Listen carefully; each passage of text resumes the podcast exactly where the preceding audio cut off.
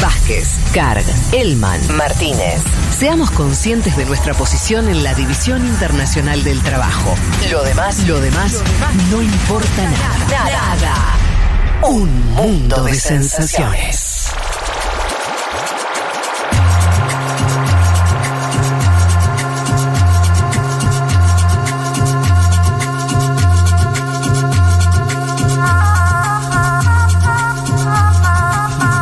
Vamos a la Cumbre de las Américas, de vuelta. Metámosle velocidad a este asunto. Bien, Cumbre de las Américas en Los Ángeles eh, es una especie de trampa autoconstruida por los Estados Unidos de América en base a la exclusión de algunos eh, países que terminó haciendo que todo gire el debate en base a la exclusión de los países, ¿no?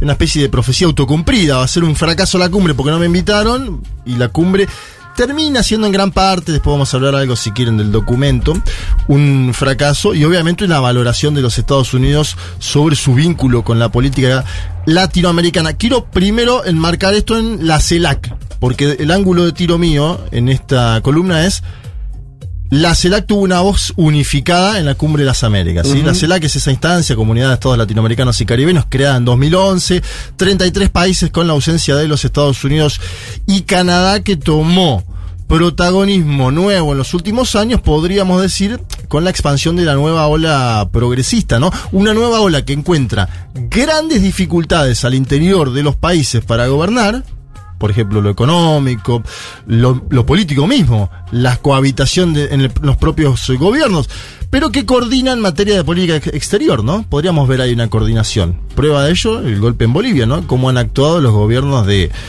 Alberto Fernández, Andrés Manuel López Obrador, salvando la vida de eh, Evo Morales. Y si les parece, empezamos porque hubo un gran ausente, ¿no? Andrés Manuel López Obrador fue el gran ausente de la cumbre, podríamos decir.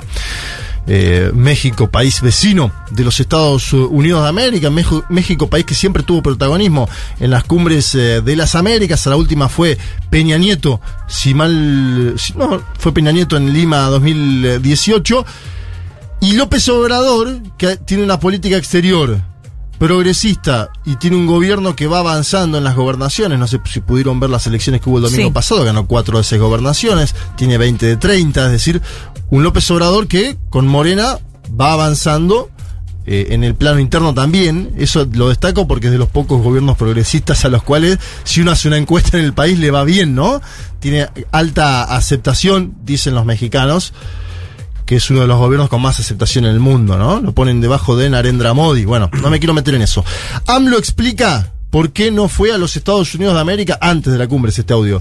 Pero quiero que lo escuchen porque me parece que por primera vez dice tienen un problema de política interior y lo llevan a la política exterior. A ver, Andrés Manuel López Obrador. Siento que hay muchas presiones de los republicanos y sobre todo de algunos dirigentes del Partido Republicano y también del Partido Demócrata que tienen que ver con la comunidad cubana en Florida y en Estados Unidos, que tienen mucha influencia, pero que desde mi punto de vista están actuando con odio y que no quieren la hermandad de los pueblos. Bien, ahí estaba Andrés Manuel López Obrador. Obviamente, si se ausenta AMLO y ante un Brasil que tiene la figura de Jair Mesías Bolsonaro como presidente del país, quien adquirió mayor protagonismo es el presidente de Argentina, Alberto Fernández, que además tuvo un discurso, por ahí lo peloteamos un poco en la semana en el WhatsApp, pero está bien decirlo en el aire de este programa, un discurso de los más importantes, creo yo, desde que llegó a la presidencia en términos de política exterior, ¿no? Un discurso que fue leído, que para, ahí, para mí esa parte es clave. porque La no improvisación. Evita la alberteada, podríamos Sí. decir. Bien. Eh, habló de los ausentes, de los bloqueos, del deshielo de Obama cuando Biden era vicepresidente. Le dijo, hubo un deshielo y usted era vicepresidente. Se lo dijo de buena forma, igual, ¿no? es que Sí, se sí, lo de dijo- hecho fue buena Y usted era vicepresidente. Exacto, no se lo dijo toreándolo. Habló de las Islas Malvinas y de la ausencia en el logo de la propia cumbre. Habló del involucramiento de la OEA en el golpe de Estado contra Evo Morales en el año 2019, justo que acaba de ser condenada Janine Áñez Chávez. Habló de la necesidad de un cambio en la conducción de la Organización de Estados Americanos y del BID. Sí, pidió que saquen al Magro Sí. Y a Claver Carone. y a Claver Carone. Claver Carone. Claver a lo de Almagro es como. Lo de Almagro es más, largo, es más largo plazo. Sí, pero es como cantado porque hizo todo mal Almagro, ¿no? En la conducción de la OEA, entonces casi que le estás pegando en el piso. De hecho, le hicieron un scratch al propio Luis Almagro. Después tengo un audio de Almagro que es impactante, un audio en la propia cumbre. Eh, me parece que lo de Claver Carón es interesante porque él dice, ¿cómo un banco que es nuestro tiene conducción por primera vez de los Estados Unidos de América? ¿A quién le vamos a pedir plata a nosotros? ¿Por qué no hay un Y, latinoamericano a- ahí? y alguien que puso Trump. Exacto. No, un halcón trampista, Claver Carón, ¿no? Un halcón trampista. Escuchemos si les parece Alberto Fernández sobre los bloqueos a Cuba y Venezuela. Cuba soporta un bloqueo de más de seis décadas impuesto en los años de la Guerra Fría. Y Venezuela tolera otro, mientras que una pandemia que asola a la humanidad arrastra consigo millones de vidas. Con medidas de este tipo se busca condicionar a los gobiernos, pero en los hechos solo se lastima a los pueblos. Definitivamente hubiésemos querido otra cumbre de las Américas. El silencio de los ausentes nos interpela. Bien, ahí estaba. Eh, ayer escuchaba a Jorge Argüello, entrevistado por Iván Jadrowski, le preguntaba a Iván Jadrowski si el balance era positivo y él decía, se habló con sinceridad, claridad y firmeza en la cumbre, el objetivo para nosotros está cumplido, el balance es positivo. Y, eh, y decía, nosotros fuimos con dos sombreros, decía Argüello. ¿Qué es esto de los dos sombreros? Claro, Argentina fue con la voz propia, la de ser uno de los principales países de América Latina y el Caribe, pero además habló en nombre de la CELAC, lo decía antes yo. Eh, Porque además Argentina tiene la presidencia. tiene la de presidencia pro tempore, que la tuvo dos años México, acordate, 2020, 2021, López, eh, López Sí. Obrador, y que ahora la tiene la Argentina, Sí. que debería además hacer una cumbre de presidentes a fin de año. Mm. Y que por eso Alberto Ángel Fernández invita a Joe Biden a la Argentina a fin de año, veremos si vienen o no. Em, claro, hubo una, una conferencia final de Fernández con los periodistas acreditados que viajaron desde la Argentina en el propio avión presidencial. Y una colega de Clarín le preguntaba, ¿usted eh, consensuó lo que dijo usted con Iván Duque o con Jair Bolsonaro? Y él decía, no, los discursos son propios y no son documentos, pero yo soy presidente de la CELAC y hablo en condición de titular de la CELAC. Eh, en este punto hay que aclarar que eh, Brasil no hace parte de la CELAC en este momento, no está yendo a las cumbres, ¿no? Esto es parte de la política exterior de Jair Mesías Bolsonaro. Boric y Castillo también fueron del pelotón que dijeron, estamos en contra que no se invite a algunos países, pero vamos a ir igual a plantear nuestra posición. El argumento de Boric eh, en contra de las exclusiones fue un poquito más complejo que el de Fernández. A ver, me ¿Por interesa. qué? Sí. Porque metió el dedo en la llaga la situación de Nicaragua. Ajá. Si, si- si nos ponemos a analizar todos los discursos, todos los off, ahora que está muy famoso hablar de off, de las delegaciones de la CELAC, hablan más del bloqueo a Cuba y Venezuela que de la situación de Nicaragua, que parecería ser la más sensible en términos de lo que sucede hoy en Nicaragua, ¿no? En términos de derechos humanos. Exacto, decís. sí. Nicaragua se ha vuelto en los últimos dos o tres años eh, una especie de eje de debate desde la derecha, de impugnación y desde alguna parte del progresismo también a la situación de derechos humanos que vive ese país. Acuérdense que el PRO, por ejemplo, ya no es más vamos a hacer Venezuela, sino vamos a hacer Nicaragua como latillo, lo digo. Y Boric, inteligentemente para mí, dice, está la situación eh, de derechos humanos en Nicaragua y también está el bloqueo a Cuba. Como que mete, condensa dos situaciones que para No, alguien... no entiendo la. la Bueno, la. A ver. que para que eso funcione de verdad no pueden haber exclusiones. Acá debiéramos estar todos y no estamos todos. Porque no me gusta la exclusión de Cuba, Venezuela y Nicaragua. ¿Y saben por qué?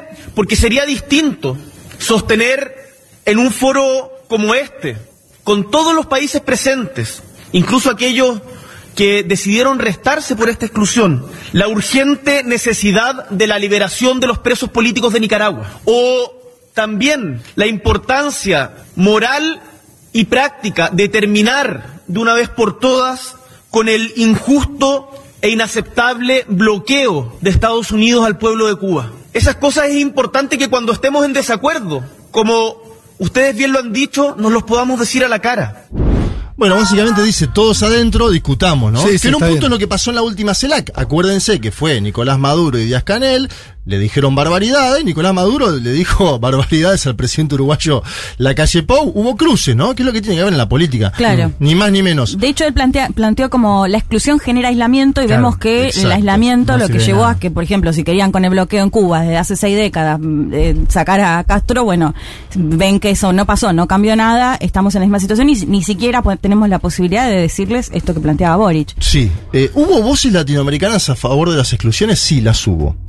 Eh, minoritarias para mí, pero las hubo. Uno fue Iván Duque, ¿no? Presidente saliente de Colombia, un hombre siempre listos para, para los mandados. Acuérdense de esas imágenes en Cúcuta, ¿no? Aquel famoso concierto Live Aid, ¿no? Cuando Juan Guaidó se autoproclamaba, querían tomar el gobierno de Venezuela. Eh, eso fue apenas meses después de la Cumbre de las Américas 2018, ¿no? En ese momento fue Juan Manuel Santos, pero Duque podríamos decir que eh, lleva una voz muy cercana a la política exterior norteamericana desde América Latina. Y dice Duque, el problema acá son las 3 P. Escuchemos al uribista y su última Cumbre de las Américas. Por eso tenemos que defender la democracia en todo momento. Y tenemos que defenderla de los autócratas que se nutren de la P del populismo, de la P de la polarización, de la P de la posverdad para fracturar los pueblos. Y no podemos llamarnos a engaños. Muchos de esos autócratas han ascendido al poder dentro de la democracia, pero después sutilmente la convierten en dictocracia hasta que la convierten en una vil dictadura. Bueno, Muy en contra de la invención de palabritas. Estuvo la escuchando- Sí. ya eso basta, loco. Yo creo que le- demasiado humano. yo creo que le faltaron dos P. Dem- demasiado humano con Darío, Darío Z. Claro, Bueno, es verdad. además llegó y, viste, y De la lo primero que posverdad. dijo, bueno, estamos libres de dictadores. Me lo imagino a Duque armando el discurso o a quien se lo haya armado. Bueno, busquemos palabras con P, ¿no? Palabrí. Posverdad. Yo creo que Por ahí. un- una P que, le, una P que le faltó a él fue la de paramilitarismo, ¿no? Mm. Eh, Bien ahí. y una doble P que nunca le gustó es la de proceso de paz. Muy bien, Juanma. veremos cómo continúan ambos temas porque Bien campaña ahí, electoral. está. Sí, estas P valen mucho más que las P que numeró ahí Duque. Claro. Quiero que escuchemos al titular de la Organización de Estados Americanos. Por favor. El, hombre que fue escrachado en una plenaria por un joven militante norteamericano estadounidense Sí. que le dijo unas cuantas verdades. Por ahí uno puede discutir el tono, el momento, si te levantás y lo haces. Básicamente le dijo que había bancado un golpe de Estado. Sí, Eh, ¿no? tiene, tiene las manos manchadas de sangre, le dijo. Y le hizo responsable, lo cual me Le parece dijo. muy bien, porque si no, viste, los posicionamientos después se los lleva el viento, hay que hacerse cargo.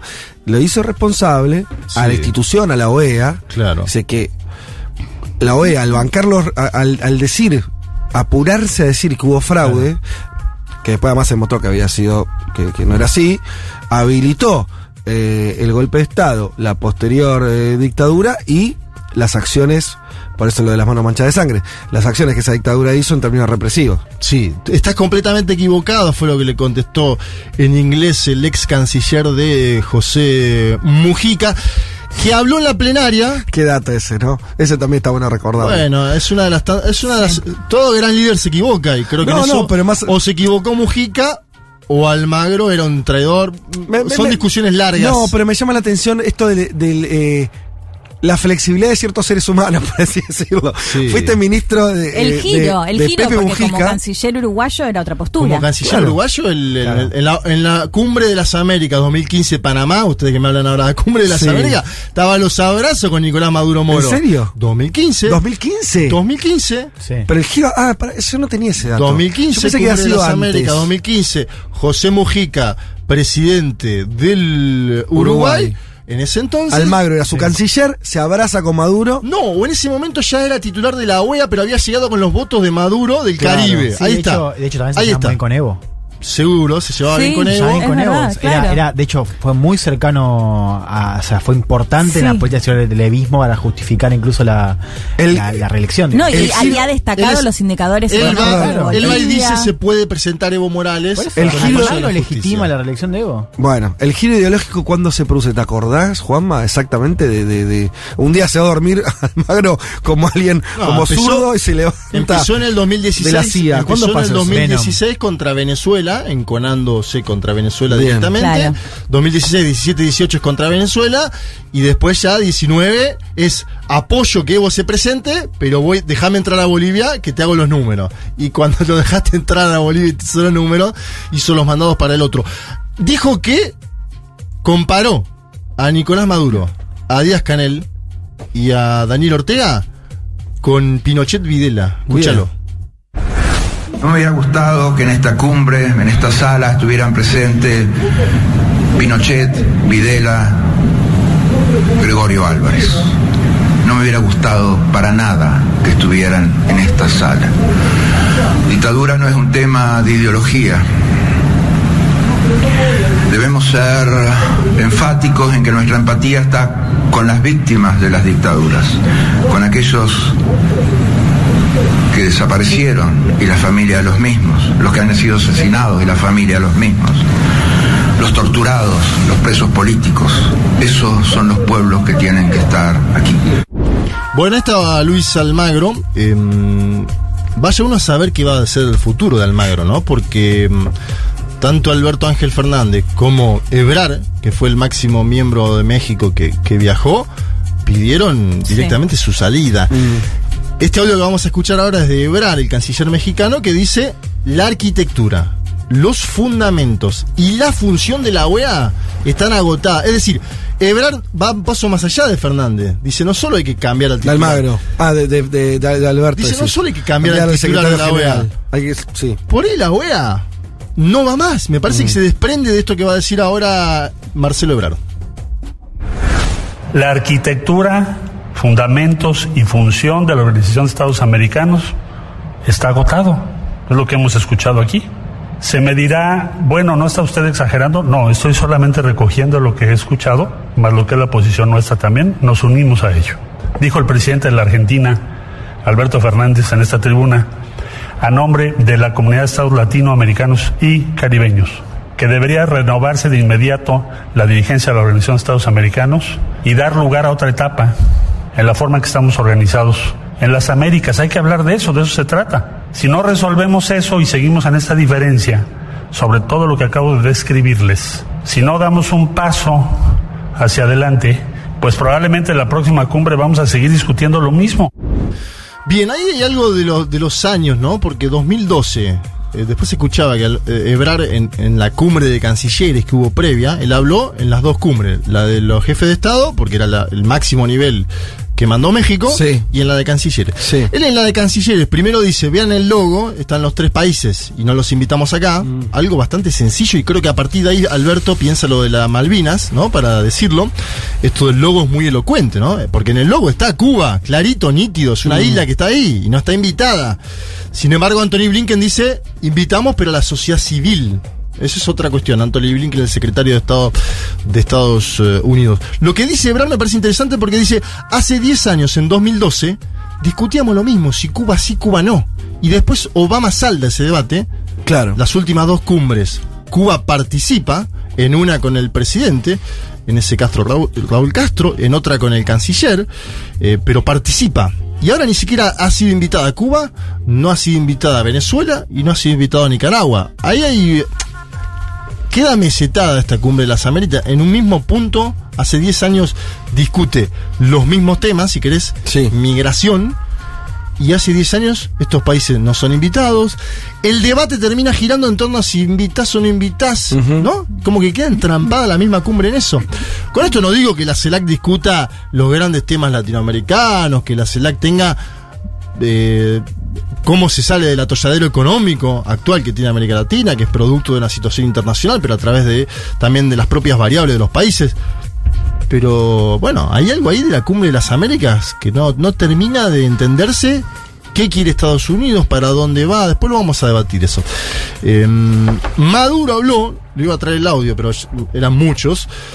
Habló desde Irán, donde estaban, justamente, que se, se marcó mucho esto, ¿no? Los medios de comunicación concentrados de la Argentina dijeron, desde Irán, Sí. Maduro saluda el discurso de Alberto Fernández. Sí, como, como un. co- o, em, agregarle un poco más de picante. O sea, Exacto. Ya te felicita Maduro, pero ¿sabes de dónde? Desde, Teherán, claro.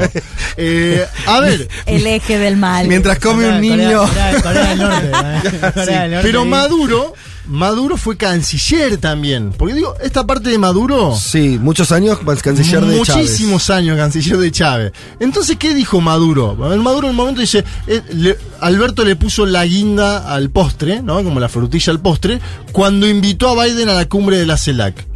Bueno, ojo, porque es un presidente de, Estado- de Venezuela, una Venezuela antiimperialista, que dice, me parece bien que Biden vaya a la cumbre de la CELAC. Mm. Esa parte no la, dij- no la dijo casi nadie. Me parece que es un dato, ¿no? De los últimos meses. Que Maduro de Teherán diga, me parece bien que Joe Biden, presidente de Estados Unidos, vaya a una cumbre de la CELAC. Eso tiene que algo que ver con el contexto de negociaciones que hay entre Estados Unidos y Venezuela. Sin lugar a dudas tiene que ver con eh, la situación económica de hidrocarburos y con la participación de Chevron en suelo venezolano. No tengo ninguna ¿Para duda. diciembre se espera, se sabe?